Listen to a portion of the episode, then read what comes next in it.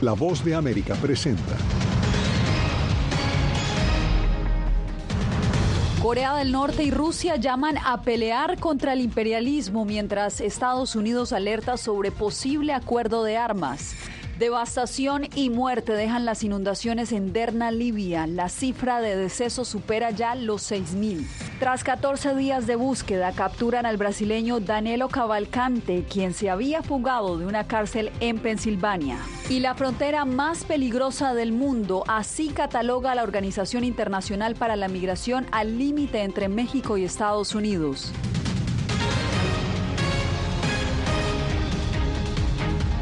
Bienvenidos al Mundo al Día, soy Yasmín López.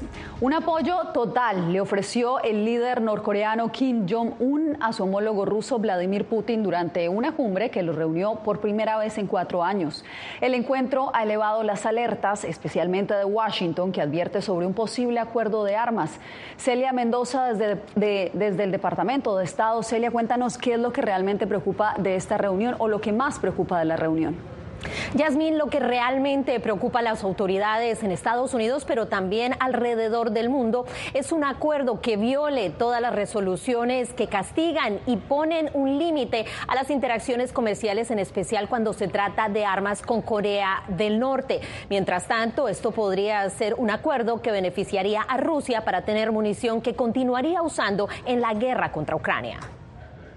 Me gustaría proponer un brindis por un mayor fortalecimiento de la amistad y la cooperación entre nuestros países, entre la Federación de Rusia y la República Popular Democrática de Corea, por el bienestar y la prosperidad de nuestros pueblos. Creemos con certeza que el ejército y el pueblo ruso seguramente lograrán una gran victoria en la justa lucha para castigar a las fuerzas del mal que persiguen ambiciones hegemónicas y expansionistas y crear un entorno estable para el desarrollo nacional. El líder supremo de Corea del Norte expresó este miércoles su total e incondicional apoyo a Vladimir Putin tras reunirse por alrededor de cuatro horas con Kim Jong-un en el cosmódromo de Botoshny, el centro de lanzamiento espacial más importante de Rusia. Este encuentro ha sonado las alarmas de la comunidad internacional. Estados Unidos advierte que podría llevar un acuerdo de venta de municiones a Moscú para usar en la guerra contra Ucrania, lo que violaría las múltiples resoluciones del Consejo de Seguridad de la ONU. Sería una señal de la desesperación del gobierno ruso después de un año y medio de esta guerra que continúa sin éxito contra Ucrania. Y estaremos atentos a lo que suceda y no dudaremos en tomar medidas contra los responsables si es necesario. Una advertencia que según James Nixie, director del programa de Rusia y Euroasia de Chadman House, no frenará a Rusia. Para Rusia es simplemente que el fin justifica los medios y la principal prioridad de Rusia en este momento es tener éxito en Ucrania y haría prácticamente cualquier cosa para lograrlo. En las imágenes publicadas por la televisión estatal rusa se ve a Kim Jong-un firmando documentos, sin embargo todavía no se sabe si hay un acuerdo específico. Mientras tanto, el vocero del Departamento de Estado aseguró que podrían haber sanciones si se confirma que esto ha sucedido. Gracias, Celia. Y en más noticias, con cientos de cuerpos a la intemperie, la ciudad de Derna, en Libia, está devastada por las inundaciones que generó el desbordamiento de dos represas. Diva Lizette Cashno reporta que la magnitud del desastre ha dificultado la ayuda humanitaria ofrecida por numerosas naciones. En un cementerio a cielo abierto se ha convertido la ciudad de Derna, en Libia, luego de que un torrencial aguacero destrozara dos represas e inundara la ciudad. Los muertos superan los 6.000, según uno de los gobiernos que controlan parte del país, y los cuerpos están siendo amontonados en esa ciudad costera debido al desbordamiento de las morgues. Más de 30.000 personas han sido desplazadas y al menos 10.000 están desaparecidas. Esto es un desastre. Mi hermana, sus hijos, su hija y su nieta. Un total de 11. Desastre, desastre, desastre en todos los sentidos de la palabra. El apoyo internacional no ha parado de llegar desde que el mundo conoció la tragedia. Este miércoles, desde la Casa Blanca, Estados Unidos anunció una ayuda inicial. Estados Unidos envió fondos de emergencia a organizaciones de ayuda en Libia y también enviaremos respuesta de asistencia en casos de desastre a la región y un millón de dólares iniciales para apoyar los esfuerzos libios. El Programa Mundial de Alimentos ha comenzado su distribución a más de 5.000 familias desplazadas por las inundaciones. La Unión Europea activó ese miércoles su mecanismo de protección civil para ayudar a Libia, además de liberar inicialmente 536 mil dólares en financiación humanitaria. Alemania, Rumania y Finlandia ofrecieron tiendas de campaña, camas y mantas, 80 generadores y alimentos, así como tanques de agua. Desde el Vaticano, el Papa Francisco, durante su audiencia semanal, instó a los fieles a orar por las poblaciones de Libia y Marruecos, ambos afectados por devastadores desastres naturales. Los invito a unirse a mí en oración por todos aquellos que han perdido la vida, por sus familiares y quienes han perdido sus hogares. La ayuda internacional empezó a llegar el martes, pero los daños a la infraestructura han hecho que algunas regiones afectadas sean inaccesibles para los grupos humanitarios. Diva Cash, Voz de América. Marruecos continúa lidiando con los estragos del terremoto. Ya se cuentan más de 2.900 muertos y más de 5.000 heridos.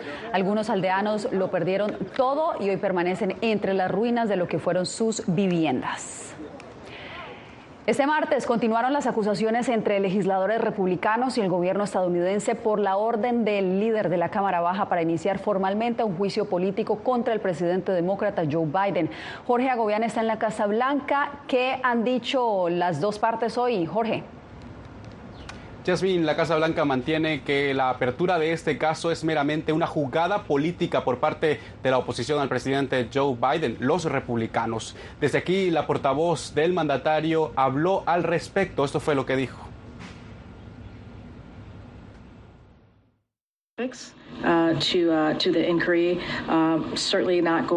No voy a especular sobre lo que ha sido una investigación infundada que los republicanos de la Cámara de Representantes ni siquiera pueden defender por sí mismos y que muchos republicanos de la Cámara de Representantes han dicho, han dicho que no pueden encontrar sus propios votos. Hasta ese momento no se han presentado pruebas que sustenten las acusaciones hechas por los republicanos, pero de seguir adelante este proceso, la comisión que maneja este caso republicana tendrá que presentar los cargos oficialmente ante el Pleno de la Cámara de Representantes, donde se deberán someter a votación para validar y además definir el futuro de este posible juicio político contra el presidente Joe Biden. Durante esta jornada, legisladores de las dos cámaras del Congreso del Partido Republicano se reunieron para analizar analizar las acusaciones de supuesta corrupción cometida por el mandatario estadounidense y el líder de la bancada y presidente del Congreso, Kevin McCarthy, sustentó además lo que había dicho el día de ayer. Esto fue lo que dijo, escuchemos. Sabemos que Biden iba a reuniones y cuando iba a esas cenas, su hijo consiguió un Porsche nuevo. Obtuvo más de 3 millones de dólares, se mudó y transfirió el dinero. Ahora sabemos que cuando las empresas fantasma cobraron, nueve miembros de la familia Biden obtuvieron fondos. Hasta ahora se desconoce cuándo la comisión que maneja este caso en el Congreso presentará los cargos oficiales y además las evidencias que lo sustenten. Ya vuelvo contigo. Gracias, Jorge. Y tras 14 días terminó la cacería humana para recapturar a Danilo Cavalcante, el brasileño que se había fugado de una cárcel en Pensilvania. José Pernalete nos da detalles del operativo en el que Cavalcante fue capturado mientras huía con un fusil que se había robado un día antes. Finalmente, Danilo Cavalcante fue recapturado por autoridades estadounidenses este miércoles en la mañana. El sujeto, prófugo tras escaparse el pasado 31 de agosto de la cárcel del condado de Chester, en Pensilvania, fue detenido después de un despliegue de agentes policiales estatales y federales que se acercaron al sujeto en la zona donde estaba escondido a partir de vigilancia aérea de la DEA. Poco después de las 8 a.m., equipos tácticos convergieron en el área donde estaba la fuente de calor, pudieron avanzar muy silenciosamente. Tenían el elemento sorpresa. Cavalcante no se dio cuenta de que estaba rodeado hasta que eso ocurrió. El fugitivo brasilero de 34 años había sido sentenciado a cadena perpetua por el homicidio de su novia, a quien ultimó con múltiples heridas de arma blanca. El gobernador de Pensilvania afirmó que se conduce una averiguación en torno a la fuga de Cavalcante. En este caso, la cárcel del condado de Chester está dirigida por funcionarios del condado de Chester. Ellos responderán a las preguntas sobre lo que ocurrió y qué cambios se realizarán en última instancia. Obviamente, tienen mucho trabajo que hacer de acuerdo con las autoridades, tras ser detectado por la vigilancia aérea, un perro de la unidad canina de la patrulla fronteriza dio con su rastro. Cavalcante portaba un arma larga de fuego, pero en el procedimiento ningún agente resultó herido. El sujeto recapturado es acusado en su país natal también por homicidio. José Pernalete, Voz de América. El 2022 fue un año especialmente mortífero para los migrantes que cruzaron irregularmente de México a Estados Unidos, una frontera terrestre que la Organización Internacional de Migraciones califica como la más peligrosa del mundo. Laura Sepúlveda con el informe.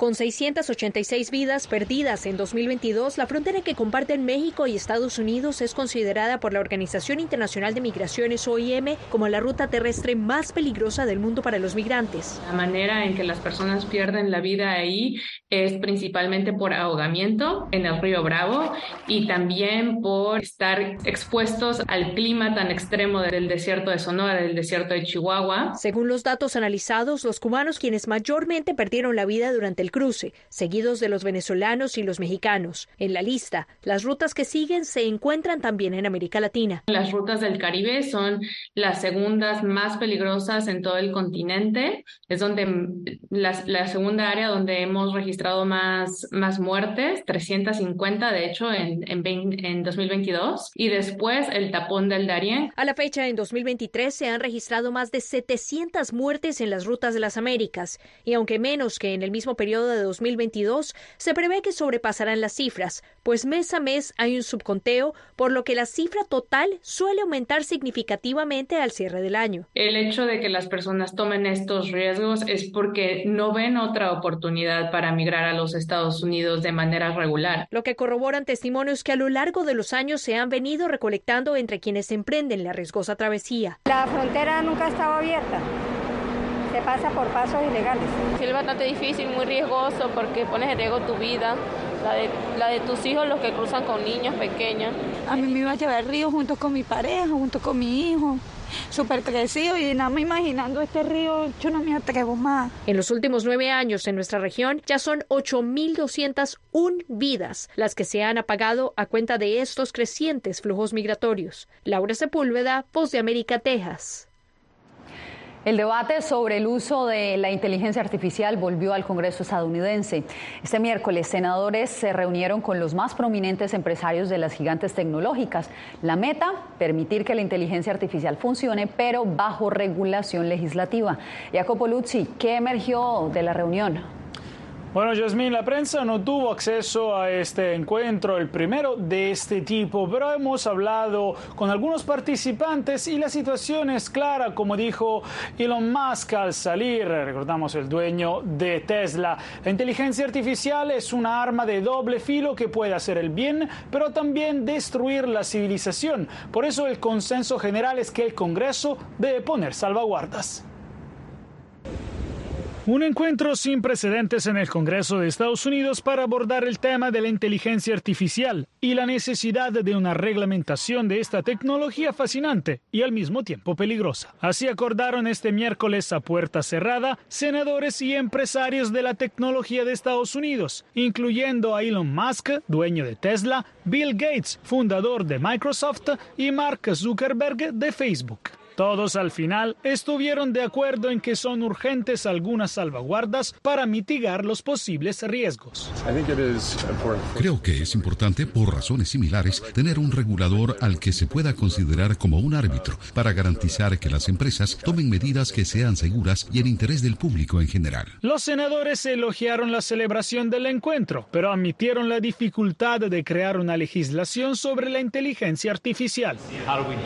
La pregunta fue, ¿cómo hacemos eso sin asfixiar la innovación? Sé que ese es el desafío. Algunos ya están listos para presentar proyectos que incluyen el manejo de la inteligencia artificial. Sentémonos y hablemos, pongamos algo real sobre la mesa, en lugar de que todo el mundo esté de acuerdo en que necesitamos seguridad e innovación. Los reguladores a nivel mundial han estado luchando por elaborar reglas que regulen el uso de la IA generativa, que puede crear texto y generar imágenes cuyos orígenes artificiales son prácticamente indetectables, aumentando así la desinformación. Ahora corresponde actuar a ambas cámaras del Congreso estadounidense, Jasmine, porque los peligros de la inteligencia artificial son reales, pero al mismo tiempo es una tecnología tan innovadora, dicen expertos, que si se mantiene bajo control podría ser revolucionaria para el mundo. Manténnos informados, Jacopo, gracias. Y usted no se mueva. Allanamientos del Tribunal Supremo de Guatemala desatan reacción del presidente electo Bernardo Arevalo.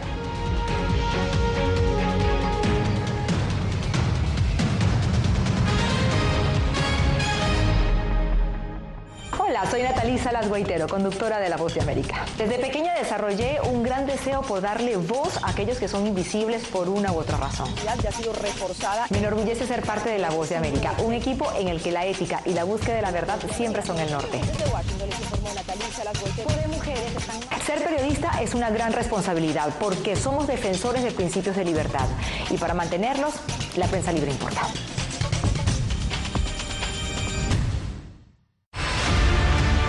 No concibo una democracia sin, sin periodistas. El libreto manda a un conflicto constante con la prensa independiente, con los medios de comunicación. Periodismo, la prensa libre importa, una coproducción de La Voz de América con nuestras afiliadas en la región. Se ejerció esta profesión con mucho eh, miedo. ¿Cuántos periodistas van muertos ya? Por decir la verdad. Disponible en vozdeamerica.com. Soy Fabiola Chambi, corresponsal de La Voz de América en Bolivia. Retratar la complejidad de mi país para una audiencia internacional le ha dado una nueva perspectiva a mi labor como periodista. Desde esa mirada descubro en el día a día que el trabajo que realizo en La Voz de América me ha permitido dar vida a los valores del periodismo profesional. Aquel que les informa a ustedes, nuestras audiencias, con balance, precisión y profundidad. Porque en La Voz de América, la prensa libre importa.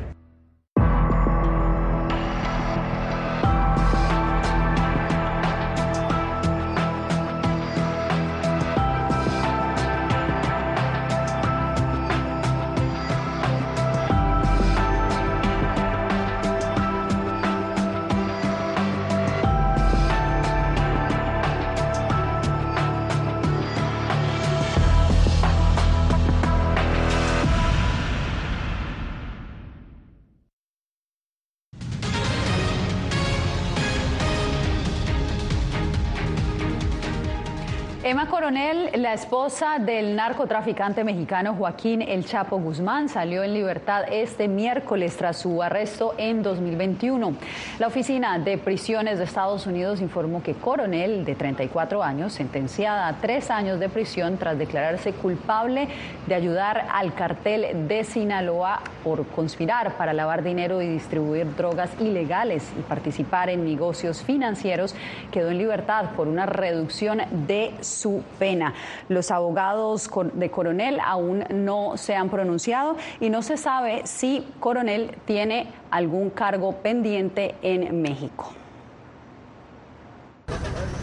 a través del subsecretario de Asuntos del Hemisferio Occidental Brian Nichols y el asistente del presidente Joe Biden Phil Gordon, el gobierno de Estados Unidos manifestó su rechazo a los allanamientos realizados en instalaciones electorales. Según el Ministerio Público, en el procedimiento se abrieron 160 cajas que resguardan los votos emitidos durante la primera vuelta electoral. El procedimiento fue catalogado por los funcionarios estadounidenses como un ataque al proceso democrático. En Guatemala, el propio Tribunal Supremo Electoral aseguró que la ley es clara en que únicamente las juntas departamentales y el propio tribunal pueden abrir las cajas con votos, aunque esto no provocará algún cambio en los resultados. Se perdió la cadena de custodia de eso, pero los votos ya fueron eh, contados, oficializados y los cargos adjudicados. A lo cual el fiscal a cargo respondió. La cadena de custodia se ha preservado en cuanto a que las cajas se abren nuevamente, se vuelve a sellar.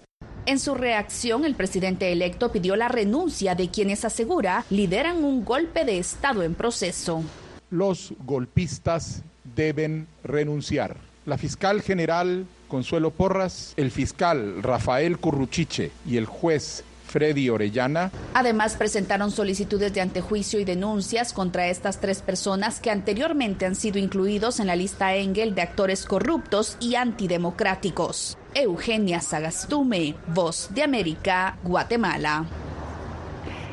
En instantes, la economía de Venezuela podría terminar muy diferente a lo proyectado por el gobierno y organismos internacionales. La razón al volver.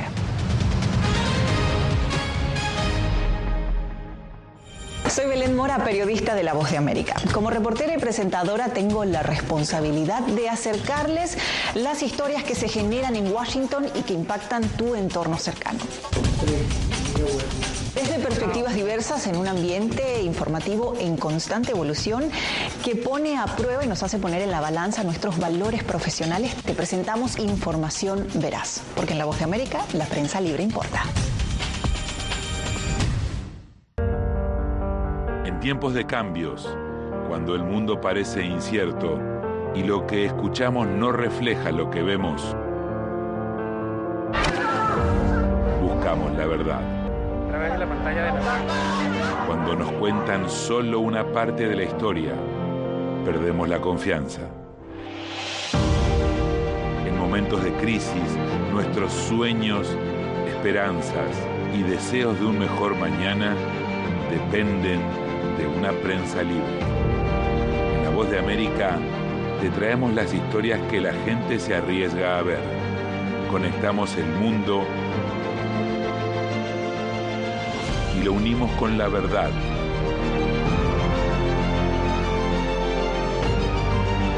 En La Voz de América te presentamos el panorama completo. Soy Jacopo Luzzi, reportero de La Voz de América aquí en Washington, D.C. Ya sea informando desde el Capitolio, desde la Casa Blanca, cubriendo el impacto del cambio climático, el impactante tema migratorio, o subir en un avión y cruzar medio mundo para estar en el lugar de la noticia con la información precisa y veraz, este es mi compromiso como periodista. Un compromiso de vida profesional que comparto con ustedes, porque en La Voz de América la prensa libre importa.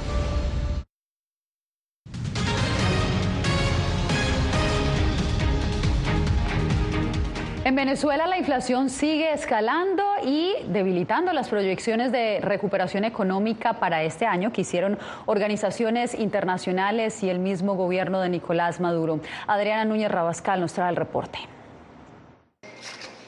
Venezuela registró en agosto una tasa de inflación de 13,6% según el Observatorio Venezolano de Finanzas. Es la más alta experimentada este año. Tengo siete nietos, de las cuales este, no me alcanza el dinero para comprar la, bolsa de leche, que vale 10 dólares, cuesta 10 dólares. Porque si esa bolsa de leche la compro, no le compro la medicina a un hijo mío que me sufre epilepsia, que eh, o es la leche o es la medicina. El relato de esta abuela venezolana es el resultado de una economía marcada por salarios que en promedio no superan los 142 dólares por mes, donde los créditos son casi nulos y donde la inflación no se ha frenado. Estamos hablando de que entonces los precios este año son más del doble de lo que observamos el año pasado. El país petrolero ocupa, además, el tercer lugar en la lista de naciones del mundo con mayor aumento en el precio de los alimentos después de Líbano y Zimbabue, de acuerdo con el Banco Mundial. Eso se traduce en que las personas necesitan tener más trabajo para poder comprar lo mismo o menos por eso, Marlene Gutiérrez solo se lleva del mercado una bolsa con cuatro verduras. Ahorita no estoy comprando medicina, porque si la compro en un mes, al otro mes ya no las puedo comprar. Sin embargo, el gobierno continúa mostrando optimismo.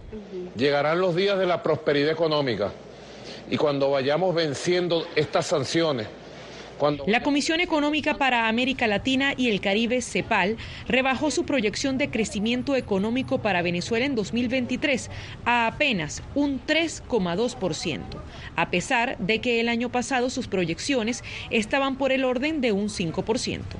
Adriana Núñez Rabascal, Voz de América, Caracas. Y si tiene su teléfono a la mano, lo invitamos a acceder a todo el contenido original de La Voz de América escaneando el código QR que está viendo en este momento en pantalla. Desde allí lo guiaremos a descargar nuestra aplicación Voa Plus. Allí también podrá ver no solo nuestras noticias, las series especiales y los documentales exclusivos por La Voz de América los podrá encontrar en nuestra aplicación. Al regreso espere, el Museo Nacional de Historia Estadounidense abre una exhibición sobre periodistas latinas al aproximarse el mes de la herencia hispana.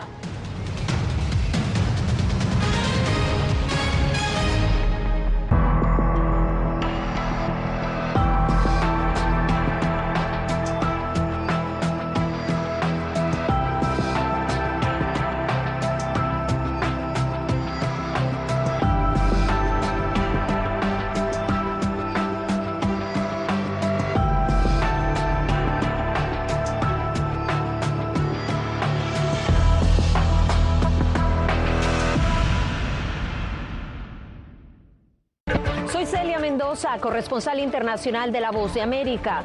Desde que me uní a este equipo de profesionales hace más de una década, he tenido la oportunidad de descubrir un mundo de noticias que comparto con ustedes. La Voz de América habló con el director. Porque siempre estoy en el lugar de los hechos, entregando información veraz, clara y precisa, manteniendo nuestro compromiso periodístico, porque en La Voz de América la prensa libre importa.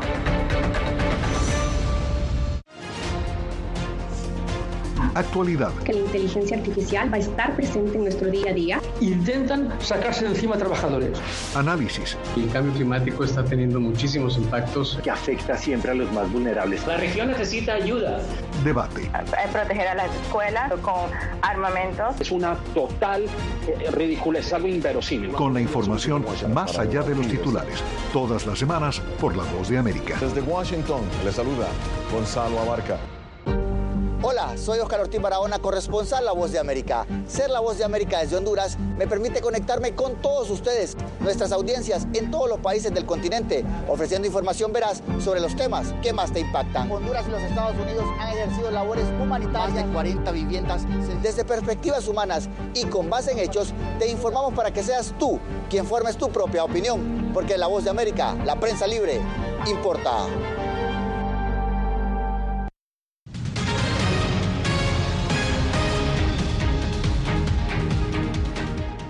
El trabajo de siete mujeres latinas que sobresalen en la televisión de habla hispana en Estados Unidos será expuesto en el Museo de Historia Estadounidense de Washington, D.C.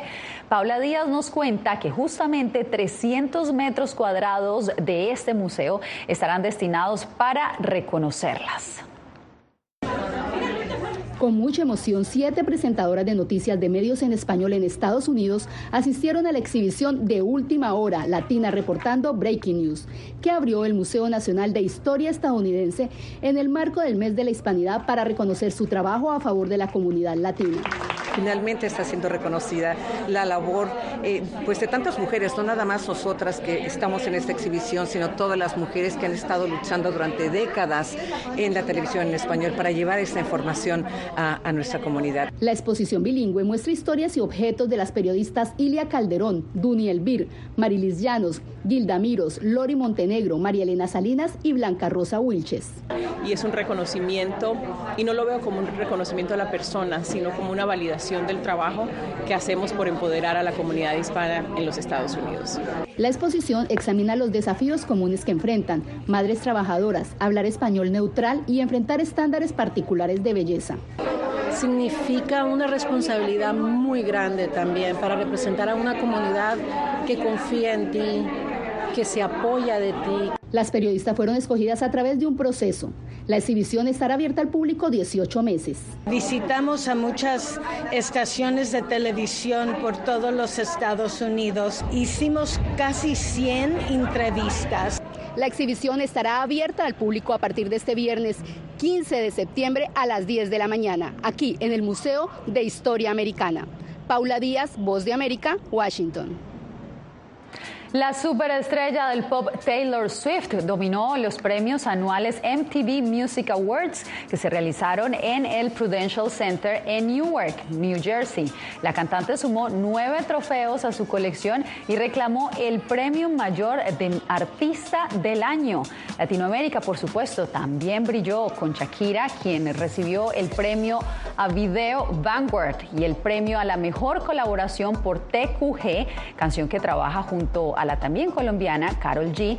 Y por supuesto la estrella brasileña Anita ganó en la categoría de mejor video de música latina. Un gran espectáculo de música el que se vivió anoche. Con estas imágenes nos despedimos por hoy en el Mundo del Día.